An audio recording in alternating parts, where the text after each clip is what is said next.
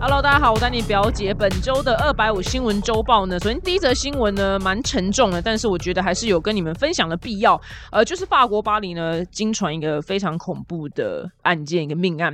有个十岁少女呢，她在十号那天的时候呢，她放学没有回家，所以呢，她家人非常的担心。她爸妈呢，在当天晚上呢，就跟警方报案。然后最后呢，她被发现的时候呢，是在一个行李箱里面，然后她是被割喉。那她的尸体目前就是。去尸检的时候呢，是有被强暴、跟虐待还有折磨的迹象。那目前是有逮捕两名来自就是阿尔及利亚的游民，有一个其中还是一个女的，因为她有被拍到就是。当天案发的前几个小时的时候，跟那个小女孩就是走在一起，所以她就是一个最大的嫌疑人。那这个女孩的身上呢，这个女孩身上呢有两个诡异的数字，就是一跟零。那目前是不知道有什么意思。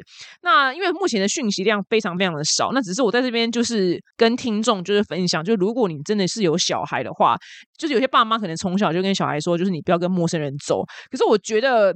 这句话讲的不完整。又今天看一个 YouTube 上面的一个日本的案件，然后那个案件呢是也是小女孩，就是这一类的国中，应该是偏国中的少女被绑走。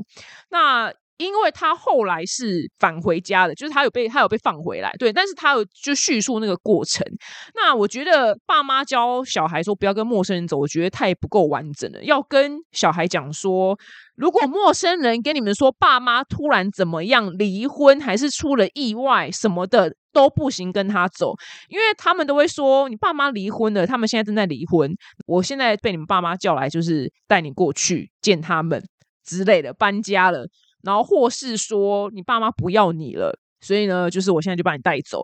就这个少女真的会相信，因为那个年纪的少年少女都可能相信，因为那年纪人其实本身。哎，你不要这样讲了，妈是成人，他妈的干！讲到这件事就生气。我朋友今年他在交友软件上面，不是不知道哪个交友软件，成人都可以被骗走一百多万现金的人，更何况是少年跟少女呢？对我真的是讲到，我就说心里，我真的内心心里面想说，拜托我这个朋友出去不要跟他跟大家讲说，我跟丹影表姐是好朋友，真的不要讲，我真的觉得太丢脸，你知道为什么吗？我在那边讲到破嘴，跟大家就是宣导交友软体的诈骗的那个样式。就是第一个最最最简单，就是还没有见到面就爱的死去活来，这不是最简单，或是任何提到金钱的、虚拟货币的，我跟你讲，真的就只有讲到钱为三，偶尔钱都可以，好吧？就是其他任何钱的字，就是完全就直接封锁删除。然后，没到我我的蛮常聊天的朋友，就是也算是蛮要好的，就在今年被骗一百多万，你就知道。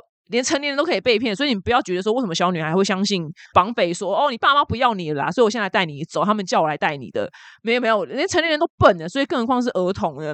所以我觉得今天有生小孩的人，我真的觉得你要跟你的子女就是宣导，就是爸爸妈妈真的不会用任何理由叫陌生人把你带走，就是爸爸妈妈不会有一天突然不要你。只要让他们去了解这个观念，所以就比较降低那个几率，他们被陌生人带走的机会。因为我觉得他们一开始都是先用攀谈，因为他们都是在回家的路上啊，或是像这个女生她住的地方也没有特别的偏僻，就是附近是有房子，所以他们都是用话术去把青少年或是儿童给绑走。所以希望呢，有幸听到这一集的父母呢，可以就是好好的教育你的子女，就是把话就是讲更完整一点，不要只说。不要跟陌生人走，对，因为陌生人会说谎，所以还是会有很高的几率被带走。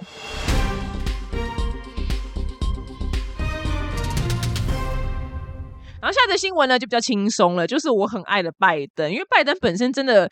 也是走错路，他应该就是走综艺咖，但他就是偏偏当了就美国总统政治人物。他发生什么事情呢？就是呢，他在十四号的时候呢，就参加就加州的湾谷学院的一个活动，然后就是那个活动结束之后，就他的粉丝们就找他拍照嘛，然后那个影片呢，就是他跟一个少女在。自拍，然后旁边也有大人，然后在自拍自拍着呢，他就突然就是搭着那个女孩的肩膀，然后在她耳朵后面说：“我呢都跟我的女儿还有孙女们讲一件非常重要的事情，就是呢三十岁以前呢别对感情太认真。”然后那个小女孩就是因为她离得有点过近，你知道吗？就是在耳边就是这样，你知道 murmur 这样，然后小女孩就哎呦，你知道，我想说有点太近，那小女孩真的就一脸尴尬，就说。哦，好哦，谢谢，我会放在心上的。然后所有人看到这段影片，就一直叫他，就是令人毛骨悚然的乔，就是 Creepy Joe 又出现了，他们就一直笑他很 creepy。然后那个影片我看是真的觉得拜登真的是幽默度很高，因为。我觉得他这个人在讲这个话的时候，他内心是真诚的，他真的是没有经过大脑，你知道，他就纯粹想到什么就讲什么。然后给他一讲完这句话之后，他旁边那个水户就是，然后手马上就伸出来，就好了好了，他就到这边了。就水壶想说，我主子又讲错话，你知道？因为真的很 creepy，而且他离那个女孩就是有点过近，就是因为他手搭他身上，然后又在耳边这样 murmur。就我真的每次看到这种影片，都觉得拜登，你真的是要走综艺咖好了，因为你这你做事情都有点偏太综艺。但是呢，我这句话呢，他的那个三十岁以前别对任何，他原文说别对任何男孩，就是不要任何人认真的男孩，我就反对了。不是啊，过二五在市场上就这么的残酷。过二五呢，其实就是一个初老的鲍鱼，大概过二八呢，就是正式迈入老鲍鱼。我必须说，我自己是个女人，对，但是。我不是说看不起就是年纪大的女生，我只是在阐述就是这个世界运行的道理。当然，如果你自己 keep 的好话，你还是非常有良性的手腕的话。还是有很多呃女生在年纪很大的时候，依旧是可以在情场如鱼得水。但是我只是说，就是一般一般的市场上的状况。所以不是啊，啊都已经 过二七、二八、二九，有什么好不在两性关系里面认真的？那你二十五岁以前，我觉得勉勉强强也说得过去。所以拜登这句话我本身是不同意。那如果说他这句话要怎么样修正，我个人会觉得，如果说我要告诉我的女儿还有孙女们一件非常重要的事情的话呢？就是这个世界上，这个地球上有成千上亿的老二，OK，成千上亿的老二不是上万，是上亿的老二。外面有非常多新的老二，好吗？如果你这个这个现在这个老二真的对你不好的话。真的 OK，我们外面真的有成千上亿个老二。我跟你讲，如果说我的女儿跟孙女们在可能在台湾情场不顺的话，我我这妈妈阿妈，虽然我不会有小孩，就是妈妈阿妈很会赚钱，妈妈或阿妈马上把你送去，就是男女比最失衡的是哪里呢？戏骨，我不知道三十年后戏骨还会不会男女比那么失衡，我一定把你们送去戏骨，让你去。知道什么叫做老二的 buffet？OK，就是因为我觉得太多女生她卡在一个糟糕的两性关系里面，是因为很多女生呢，她会卡在一个就很糟糕两性关系里面的，因为她们就很害怕，就是自己过了这个村就没那个店，你懂吗？所以她就想说，哦，那我就只有现在这个烂店，所以她就会一直跟渣男就是搅和在一起。所以我个人就是一定要宣导我的女儿还有孙女们，就是外面真的有成千上万只老二，绝对还有就是后面下一个村庄还有很多老二。OK。虽然我是不会有小孩，但是我就是有时候跟男友就讲到说，如果万一我们真的真的有小孩的话，然后他就说，他说他女儿到三十岁以前都不能约会，我就大骂他，我说我说你去死吧你！我说我的女儿就是十六岁或是十五岁，我就会让她去约会。妈妈真的把她保险套都准备好，你知道？我不是要我女儿变成一个 whore 一个婊子。我是要让他就是理解到这个两性关系运作，就提早理解。但是我会告诉他所有该做好的防护措施跟准备。就我男友就说什么：“天啊，我们两这会这是离婚？”我说：“我跟你讲，女儿只会爱我，女儿一定会恨你。想说你什么八股老爸，三十岁以前不能交男友。”我说：“你吃大便吧。”我说：“那如果是儿子？”他说：“哦，儿子就 OK。”我说：“你吃屎吧你！”我们觉得两个真绝对不能生小孩。所以，我我是真的没有要生，只是我就是在想象说，万一真的要生的话，我会希望我的女儿跟越早进入，不是越早。好啦，就是当然要成年是几岁？成年是十八嘛？其实十六就可以交，十六就先不要打炮，然后成年再打炮，这样 OK。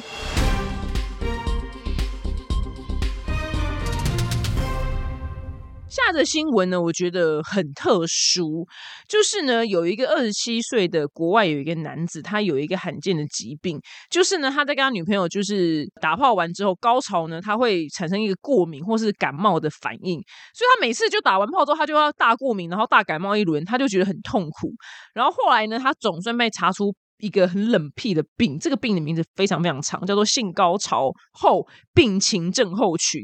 呃，英文名字呢也极度长，对，就是极度怪的一个病。那有这种疾病的人呢，他就是在射精之后呢，他会出现精神或是身体不舒服，他可能会情绪低落，然后认知功能障碍。那身体呢，只有可能是感冒或者咳嗽、打喷嚏，然后或者长荨麻疹。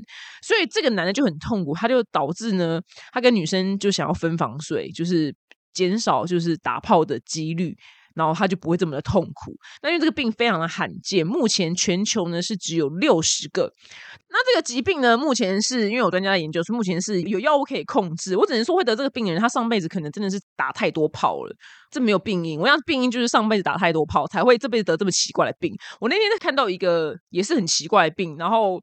那个病，我这边分享是原因是，万一你将来不幸周遭有人得这个怪病的话，你就可以很明确知道他到底得什么病。哎，就得那个病有个男的，然后他就是没有喝酒，可是他常常时不时就会很像喝醉酒的样子。就喝醉酒是怎么样，他就是怎么样，就是走路不直，然后讲话胡言乱语。然后他女朋友刚开始就觉得说，干你就是去喝酒，你干嘛骗我？你没喝酒，你就去喝酒，然后两个就一天到晚为这个吵架。但他平常也是有清醒的时候，只是突然。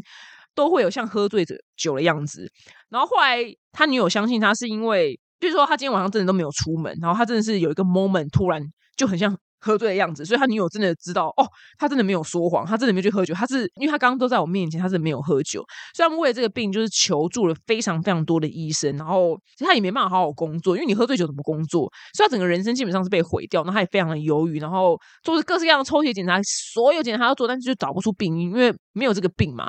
他甚至还被吊销执照，是因为他有一次开车开一半的时候，他就发病，就好像喝醉酒，然后刚好别的车撞到他，所以警察来了。那警察看到那副德行，就说你是不是酒驾？他说我我没有喝酒。那他讲我没有喝酒的时候，他人在晃来晃去，你知道？他警察心想说你偷懒，然后就叫他吹酒测的东西。就一吹，居然他说他真的没喝，但是居然真的测出来。他有酒精，所以那男人就崩溃，他觉得他人生毁了。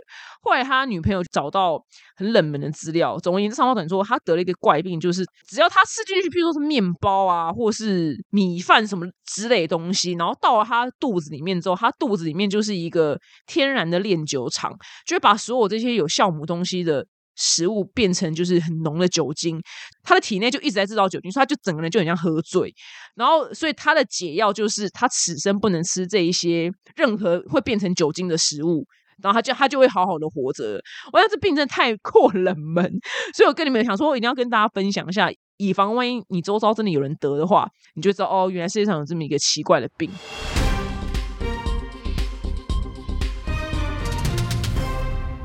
下一个新闻呢？我觉得有一个新兴的职业呢，非常非常的特殊。因为现在人呢，其实超多人有就是睡眠很浅，或是失眠，或者是短眠的这方面等等困扰。那因为失眠的人真的是比例越来越高，那大家工作压力就很大嘛，就是现在生活压力很大，很多人焦虑，所以失眠真的是非常的正常。所以呢，现在大陆呢有一个新兴的职业呢，叫做。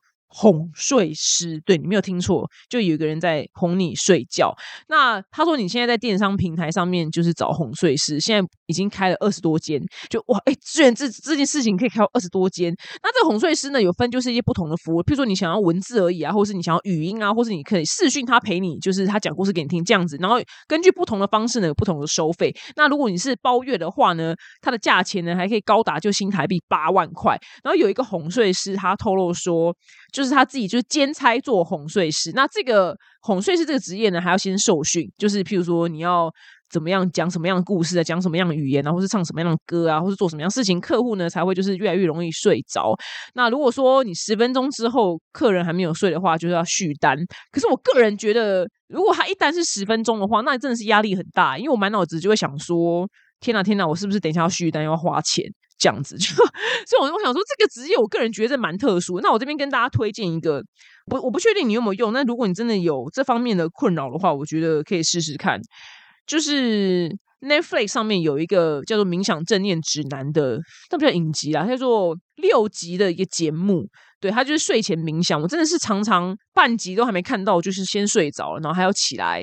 把它按掉，但是因为我失眠是因为靠着针灸而治疗好的，那那个针灸不是马上见效，就是它要大概抓半年到九个月左右，其实时程蛮长的，而且每次都很痛，所以你要有耐心才能就是走针灸这个。那我真的被治好之后，我现在的困扰就是蛮容易在看电影的时候睡着。我真的跟大家常常讲，就是我这几年不知道睡了几部漫威的电影。真的坐在电影院里面浪费钱，我也觉得很烦。但是我就觉得，哎，蛮棒的，至少比失眠就来的快乐。跟大家分享一下。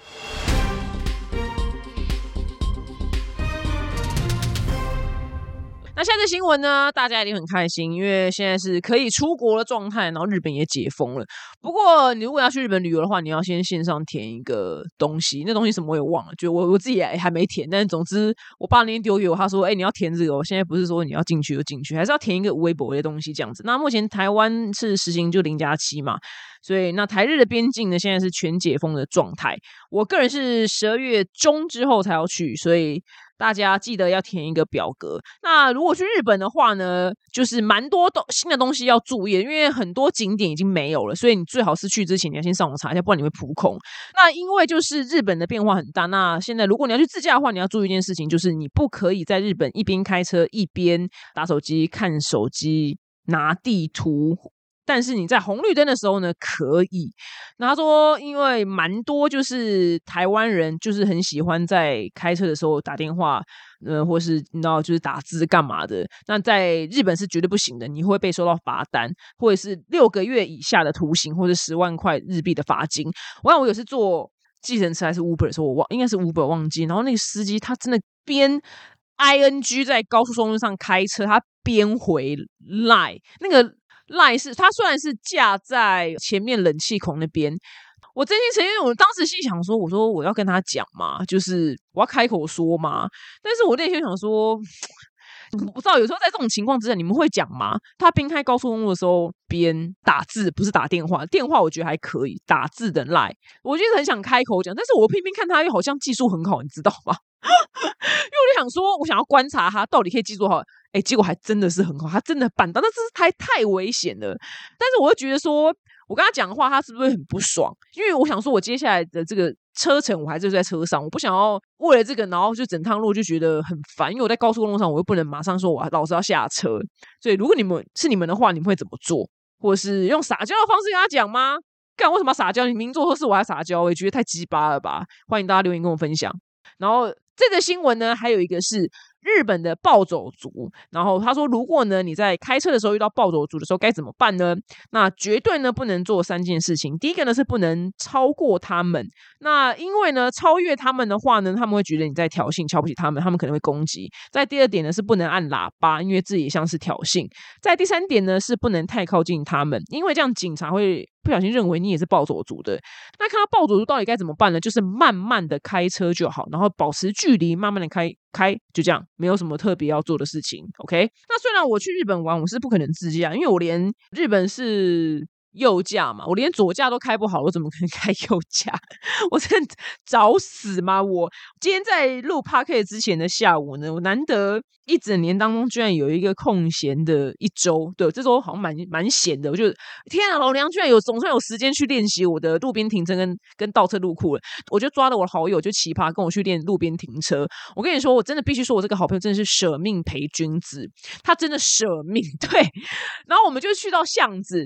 比较没有车的巷子，但是比较没有车的巷子还是会有车经过，你知道吗？世界上没有一条巷子是完全没有车的，所以后面车就是很不爽我，因为我这边就是那边撸来撸去，然后。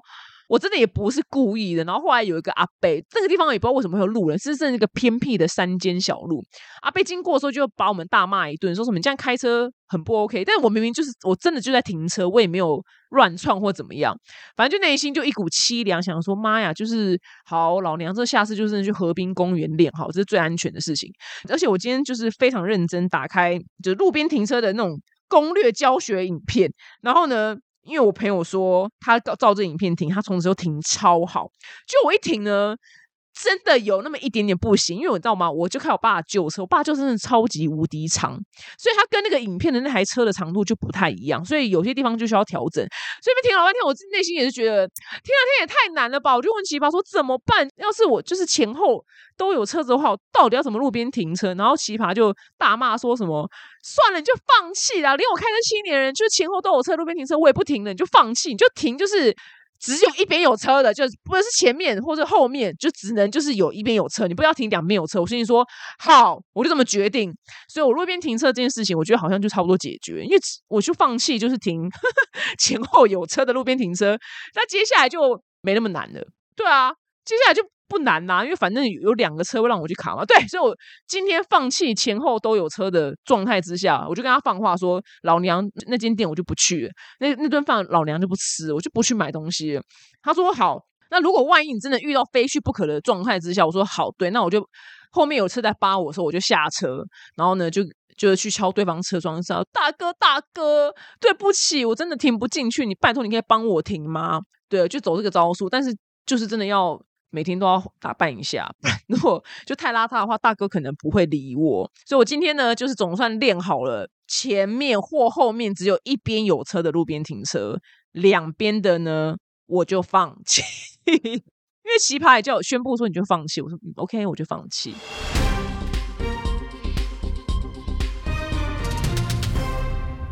下的新闻呢是日本，日本呢有一个非常有趣的比赛，而且。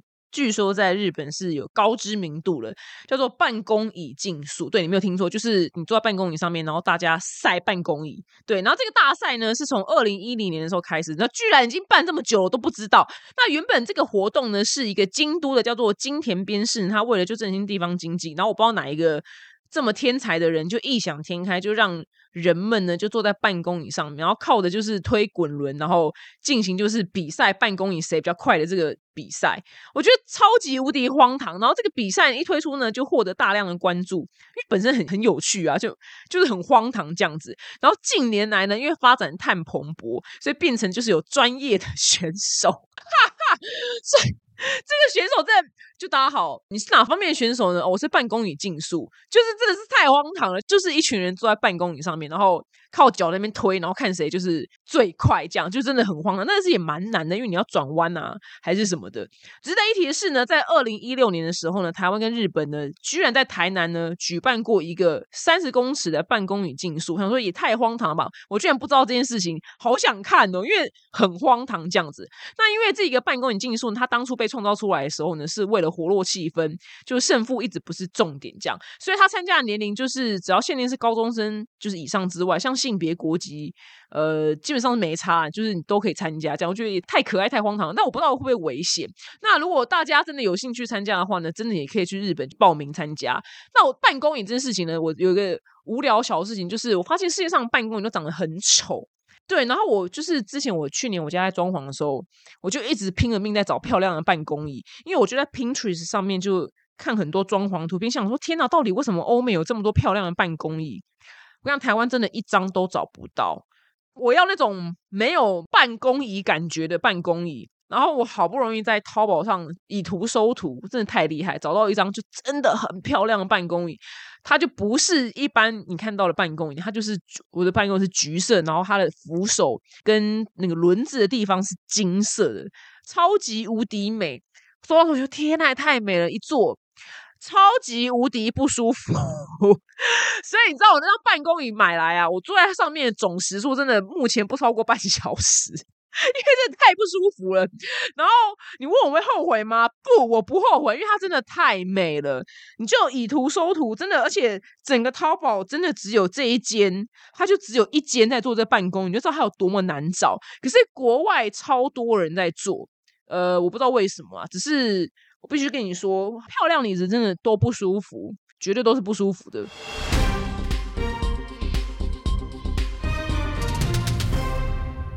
看的新闻呢，我觉得很棒。就是呢，大家在公共场合的时候，是不是最痛恨那种情形？就是譬如说你在吃饭或者在飞机上的时候，然后隔壁就是有家长带小孩，但是他小孩就哭闹，但家长完全就是没有做任何的措施去处理，听着他的哭闹。我相信就是大家都会很痛恨这样子的状况。那因为我本身是没有小孩人啊，所以我当然是讨厌这种状况。但是必须就是虚心跟听众们求教，就如果你有小孩的话，你在空间里面听到别人小孩在吵，然后他爸妈都没有想办法制止的话，我不知道你们的心情会是什么。你们心情是 A 哦，对啊，我可以理解啊，因为小孩哭闹我们也没办法。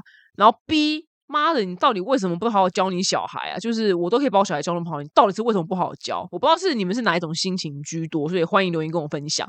因为我是没有小孩，所以我说我很讨厌，这就是一个非常合乎以自身利益考量的心态出发了。因为我就觉得，因为我没有小孩，所以我觉得干嘛会比较好。那如果小孩的话，是不是觉得，哎，我懂，no，I know you，I know you，我懂，我懂你这样。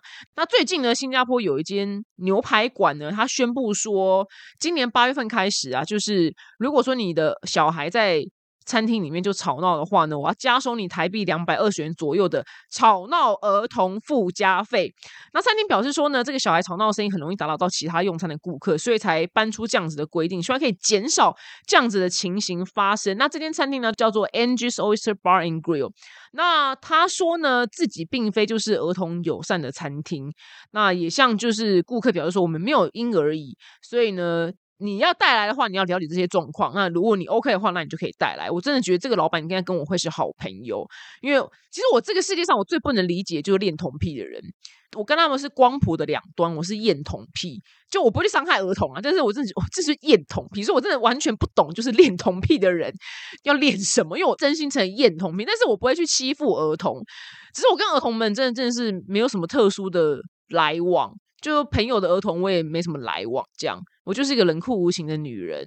对啊，所以我这辈子不会吃到妈妈 粉丝，因为我就没有任何儿童的共鸣耶，在他们所有人，所以靠这些新闻，觉得哇靠，真的太棒！而且就是我好几年前坐飞机的时候，我忘记我坐去拿到哪了，然后那整趟旅程真的，我后面那个小孩就是撕声裂肺大哭。可是飞机我比较可以理解，是因为后来才知道，原来飞行的时候小孩的耳膜是很痛的，所以他们会一直大哭。那这个就没办法，因为他的耳膜会痛，所以他也不会讲话，所以他哭这件事情我是比较可以理解。那大家谁不想要在飞机上好好就休息或睡觉？因为万一你飞长城，然后你整个整这个长城十几小时，然后儿童都在尖叫跟大哭的话，那我真的觉得。都会蛮相似。那我觉得第一个解决方法呢，就是我目前的方法，就是我买了一个完全没有叶片，真的欢迎 BOSS 来找我。我买一个 BOSS 的耳罩式的抗噪耳机，不是那种一般就是你说 Apple 或是无线的那种抗噪耳机。那个 No，那个不够抗噪。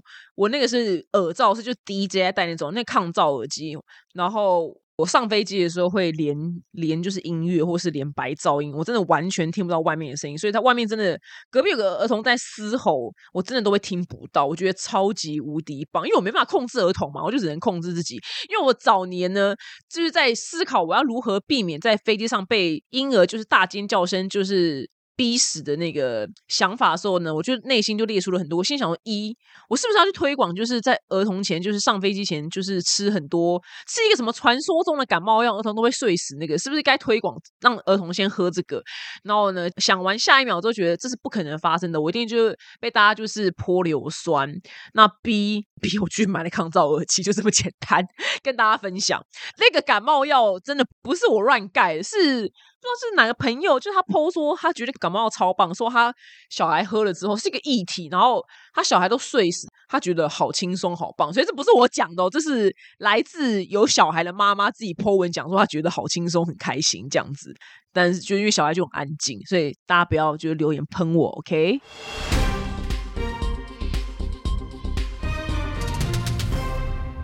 好，那本集新闻的最后呢，跟你们分享一个可能对你们来讲人生没有什么用的冷知识，就是 Hello Kitty，大家一定都认识它。那这个呢，日本的三丽鸥的金鸡母摇钱树呢，它是从一九七零年代诞生的，它是赚了非常非常多钱。你们知道，其实。Hello Kitty 它不是一只猫，就他们官方呢都会一直强调是它是来自英国的小女孩，他们会一直一直强调。你讲讲说哦，它猫，我跟你讲，他们就马上纠正你说不，它是来自英国的小女孩。我跟你讲就超级好笑，因为我曾经看 Netflix 上面一个秀，就是在讲玩具，然后其中一集就是讲三丽鸥，然后。他们整集的那整个员工就一直在强调她是来自英国的小女孩。那后来因为前呃之前我跟台湾的三丽鸥就有一次工作的机会，然后呢我因为我是真的是三丽鸥的铁粉，我就买很多他们的东西。然后有一次我就写文章的时候，交稿的时候我就写说这一只猫怎么样，因为我忘了。虽然我看过那个 Netflix 的剧呃那个秀，然后果然一收到回稿的时候呢，我那个猫就被杠掉。然后他下面就备注写说，Kitty 不是猫，是来自英国的小女孩。我收到大笑，心想：天哪，真的！那个 Netflix 没有乱演，他们纪录片都是真的。他们的整个员工都非常强调这件事情。而且呢，譬如说，如果说，因为她是来自英国的小女孩，她是一个真人，所以如果说今天 Kitty 她在台北办活动，礼拜天下午两点办活动的话呢，她就不能同时在高雄。的下午两点半活动，因为他不可以一次出现在两个地方，因为他是一个人，一个人怎么办法？他又不是火影忍者，零分身之术，他怎么办法同时出现在两个地方呢？所以他时间都要错开，就觉得非常非常的有趣。那他呢，有一个双胞胎姐妹，永远呢都是小学三年级，跟小丸子一样。他的喜欢的食物呢是苹果派，然后他爸爸妈妈呢叫做 George 跟 Mary White，他姓 White，对，跟。绝命毒师的主角一样都姓 White，我觉得以上呢这个冷知识呢，我觉得非常非常的可爱。然后呢，Kitty 呢，她的一只宠物呢是一只猫，对，她是英国的小女孩，所以她养了一只猫，是不是觉得很荒唐？大家觉得很狗嘴？好了，以上呢就是本周的二百五新闻周报，希望你们会喜欢哦。我们下周见，拜拜。